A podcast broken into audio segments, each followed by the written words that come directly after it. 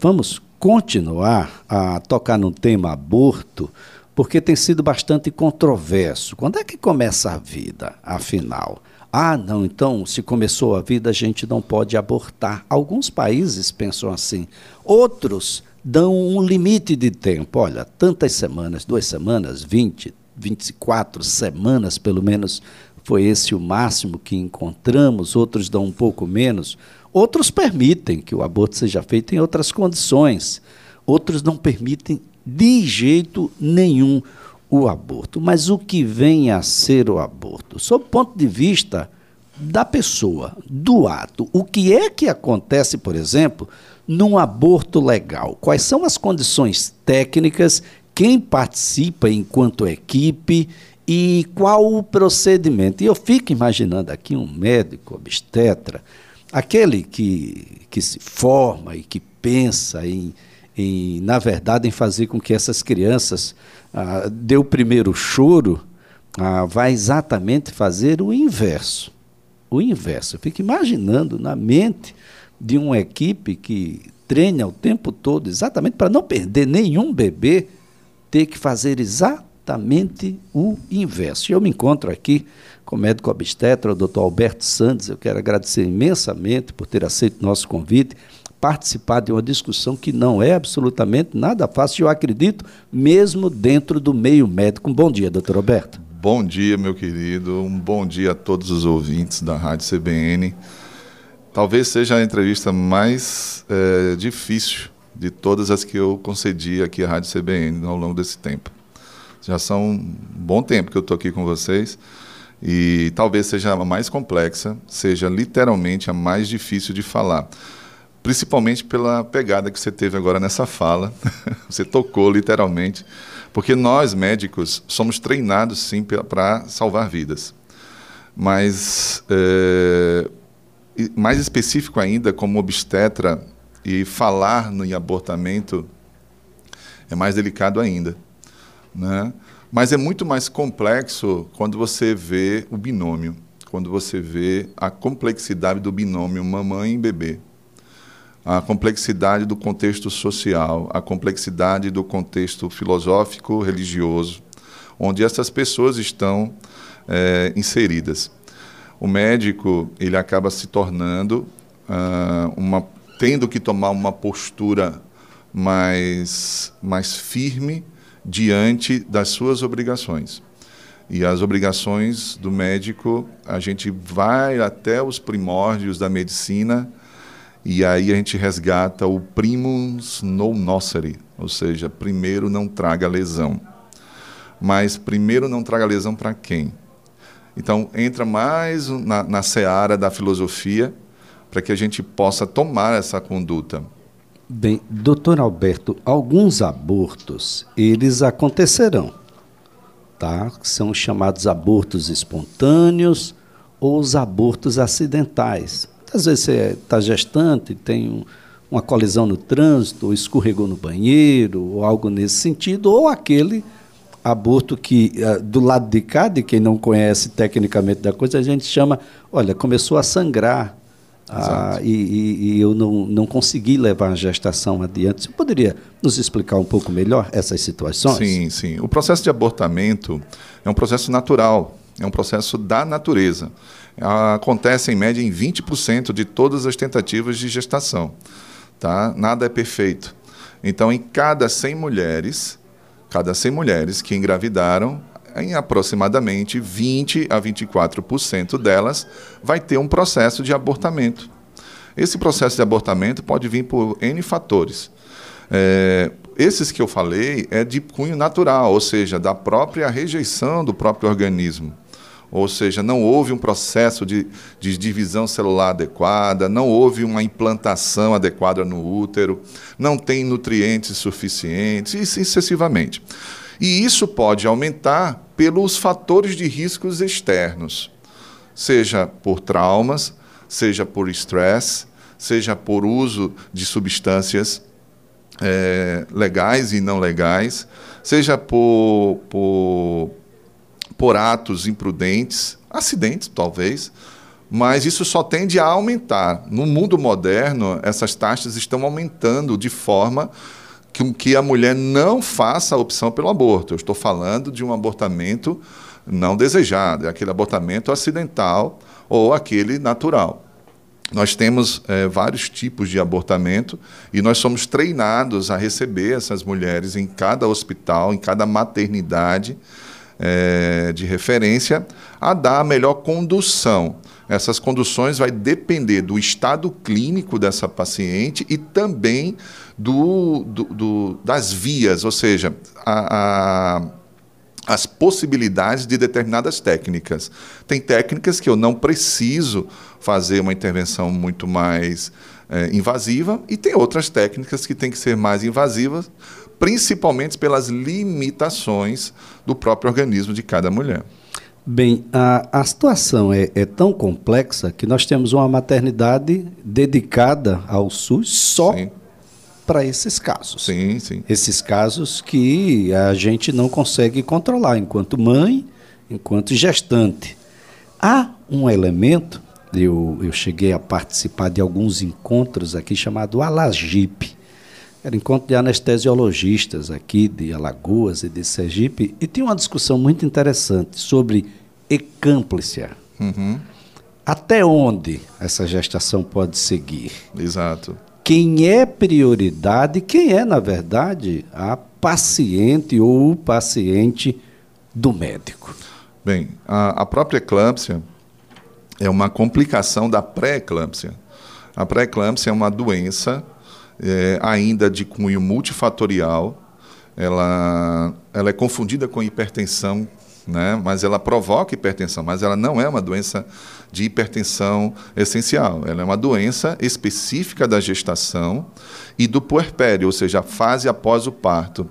Ela nada mais é do que uma alteração da placenta, que houve uma, uma, alguma alteração no momento que essa placenta foi fazer a sua é, inserção na musculatura do útero. E os vasos que estavam ali sofreram uma modificação, fazendo com que aumentasse a resistência desse vaso. Isso aí acontece por volta da 24ª semana de gestação. A pré-eclâmpsia só ocorre antes disso se ela tiver, por exemplo, um, uma gravidez gemelar, pode acontecer antes da 24ª, e quando se tem uma gestação é, com alteração trofoblástica, tá? do ponto de vista é, uma mola, pode a, a, acontecer isso, exacerbar é, o, o, tempo, ou seja, ser um pouquinho mais curto em ponto de vista de aparecimento. Essa pré-eclâmpsia, ela pode haver uma piora ou uma sobreposição junto a pacientes que já têm hipertensão e pode também é, se transformar numa eclâmpsia, é quando ela convulsiona. É, a pré-eclâmpsia ela não tem tratamento, ela tem sim acompanhamento clínico. Ela classifica-se em estado leve e estado grave. Estado leve você pode ainda manejar nos ambulatórios de alto risco. E no estado grave, ela tem que ser hospitalizada. O interessante da pré-eclâmpsia é que ela não é considerada abortamento. Ela não leva abortamento porque entra naquele critério de idade gestacional. Se ela aparece após a 24ª semana de gestação, isso já é um feto. Se nascer, é um parto prematuro extremo. Abaixo disso, aí a gente pensa em abortamento. E aí entra um divisor de águas, que é o peso fetal. Se esse peso fetal for abaixo de 500 gramas, é abortamento. Se for acima de 500 gramas, já não é mais abortamento. Olha, gente, decisão extremamente ah, delicada, não é? Exato. Porque tem um ponto aí nevrálgico que é o risco a vida da mãe. E, e nós praticamos em centros mais avançados é, a interrupção de gestações hiper, mega é, prematuro, mas a gente faz uma preparação. Por exemplo, existe uma medicação que é a base de corticoide, né, tanto a beta-metasona quanto a dexametasona, a gente utiliza para estimular o amadurecimento pulmonar do bebê, para poder, quando ele nascer, ele ter menos sofrimento de ar atmosférico. Né? Essa, essa preparação, algumas literaturas nos dizem que é a partir de 24 semanas, mas eles afirmam ainda mais que é melhor a ação acima de 28. Já estamos chegando ali na seara do abortamento que aconteceu com essa criança. Que aconteceu com essa é? criança. Então, se pode sim fazer uma tentativa de amadurecimento pulmonar entre 24 e 28 semanas e fazer a interrupção no caso de uma eclâmpsia, no caso de uma pré-eclâmpsia muito grave, para fazer o que nós chamamos de prevenção da matriz, ou seja, prevenir a vida da mãe. Essa é a prioridade, é sempre é, a mãe. A mãe. A mãe é a prioridade em tudo. É, é a paciente prioritária. É, exato. Nós estamos lidando com duas vidas. Tá? É isso que eu gostaria de colocar bem claro. E eu volto àquela frase que eu coloquei lá do, dos, dos apóstolos, né, da, da não causar o dano. Não provocar dano, mas provocar dano para ambos. No entanto, se eu tiver de fazer uma escolha, eu tenho que preservar a vida da mãe, que ela é a matriz. Ela é a matriz. E essa é uma decisão do médico. É uma decisão médica. Não adianta é uma decisão o, médica. O, não existe. marido lá fora, é, etc. Isso é uma coisa não. um pouco cinematográfica, né, de um médico chegar para um pai, olha, eu devo es escolher, escolher. Entre, entre, o filho ou a mãe. Não isso existe, não existe isso. Do ponto de vista legal, não existe. Não. Agora, doutor, do ponto de vista técnico, como é que é um aborto? Bem, o abortamento, você quer uma pergunta do ponto de vista de como pratica esse abortamento? Isso. assim, eu tive a oportunidade de assistir os partos das minhas duas filhas. Sim. A primeira num parto normal Sim. e a segunda num parto pela via cesárea. Sim. É, eu, eu, eu fico imaginando todo aquele cenário para que nasça vivo. Sim, sim, sim. Como é o inverso? O inverso é o seguinte, é muito delicado falar sobre isso, porque as próprias redes sociais, elas elas pegam imagens muitos, muito praticadas em séculos passados e tentam colocar nos dias atuais. E não é bem assim. Existem técnicas de como promover a. Olha a palavra. Parece uma contradição, mas tem como humanizar o processo de aborto. Tá? Porque eu estou falando numa matriz. E o Alberto que está falando aqui, e é interessante e é importante as pessoas do outro lado entenderem que não há aqui é, conflitos de interesse. Eu sou técnico e eu estou aqui como médico, não como pessoa e não como religião. É, é a opinião técnica. E abrindo um parênteses, abrindo um parênteses, o médico ele é proibido de se negar a prestar um aborto. Ele é proibido. O que ele pode alegar é: eu não me sinto apto para fazer por questões religiosas, filosóficas, até mesmo de consciência. Mas ele é, mas para isso ele tem que indicar um outro médico para fazer. É importante saber disso, tá? O processo é o seguinte, vai depender da idade gestacional. A idade gestacional até o primeiro trimestre, até o primeiro trimestre, ou seja, do zero dia até completar 12 semanas, abaixo de 12 semanas, você pode utilizar é, de formas mecânicas, de formas medicamentosas. Existem algumas medicações que você oferece para a mãe e você mantém aquela mãe por vigilância até que ela abra sozinha o colo do útero. O colo do útero nada mais é do que o, a porta do útero. Ele, ele é programado para estar fechado. Quando você utiliza essas medicações, ele se abre. Se ele se abriu, vai sair o processo. Vai sair todo o concepto. E aí, o que, que acontece? Até determinada idade gestacional, você faz isso. Mas nem todas as mulheres respondem a essa medicação. E aí é onde você vai lançar mão das técnicas de aspiração do, do concepto, e isso vai até 12 semanas, no máximo. Depois disso, você já tem estruturas mais sólidas, como osso. E aí você não tem como é, fazer uma extração por aspiração ou apenas como uma curetagem. Acima disso, acima dessa idade de 12 semanas, ou seja, a partir do terceiro mês de gestação, aí você lança a mão de técnicas ainda medicamentosas para induzir a um parto para induzir a um parto. Tá? O problema de tudo isso é todo o processo. Todo o processo. É por isso que uma equipe que dá assistência a um aborto tem que ter obrigatoriamente um médico anestesista, um psicólogo ou uma assistente social, uma enfermeira capacitado. Não é qualquer serviço que pode lhe dar isso. Tá? Uh, e E acredite, agora vou abrir um outro parênteses. Você sabe como era feito isso no passado, na, em 1970, 80 e ainda em algumas regiões? Muitos serviços não preparados ao abortamento fazem essas curetagens, infelizmente, sem esse preparo, sem anestesia, sem nada. Por quê? Porque eles subjugam que essa mulher é uma merecedora disso.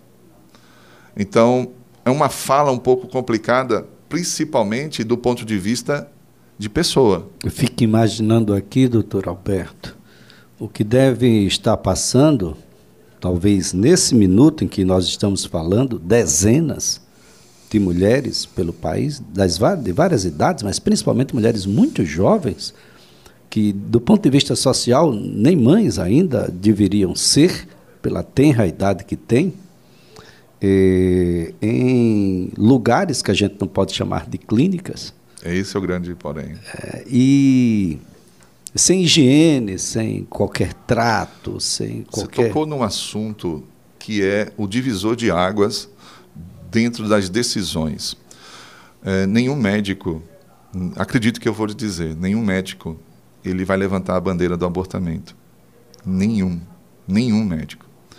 A gente faz a tomada de decisões, porque hoje uma das maiores é, relações de mortalidade materna, na realidade, hoje, a gente só perde para pré-eclâmpsia, mas a maior mortalidade, índice de mortalidade materna chama-se abortamento clandestino. Abortamento clandestino. É a principal causa de mortalidade materna. No mundo, não é no Brasil, no mundo. O detalhe de tudo isso é que nós não temos hoje, por mais que foi criados vários hospitais, nós não temos um, um respaldo de vagas de leitos para essas pacientes que provocaram abortamento clandestino e elas irão morrer. Ponto. Quando você coloca o processo de abortamento legal, não é que você está estimulando o abortamento. Você está estimulando a tentar acolher essa mulher e, e viabilizar para ela algo que seja mais seguro do ponto de vista de sua vida. E detalhe: é, nenhum serviço é, especializado em, em violência sexual irá fazer com que ela aborte logo de cara. Não existe o acolhimento. É importante que quando você chega no serviço como este, você tem é, é, uma equipe própria vai acolher ela e vai tentar mostrar para ela é, os prós e os contras disso. O médico ele também não tem que levantar bandeira nenhuma, ele tem que ser técnico, ele tem que apenas dizer que, olha, o seu filho está com idade gestacional, se você vai querer, se você realmente vai querer isso, se você vai querer denunciar, porque até pouco tempo atrás, em 2018, era obrigado o médico ser um policial. É, esse, olha, tem uma série é. de elementos que a gente vai continuar a discutir. É. É, é importante planejamento familiar, conversa entre mãe e filha, principalmente em mães que engravidaram sem querer sobre os métodos anticonceptivos são, eu vou aqui chutar, inúmeros. São, são sim. Ah, são, sim. e é, depois a gente vai fazer uma conversa sobre método anticonceptivo aqui. Vamos, vamos. Ah, e vamos conversar sobre DIU, que tem prefeito por aí colocando DIU em todo mundo, e esse tipo de higiene social também não é legal. É preciso que essa discussão seja mais séria, que a mulher seja empoderada. Ela só será empoderada com informação. O... Doutor Alberto Santos, muito obrigado pelas informações. Excelente dia para o senhor.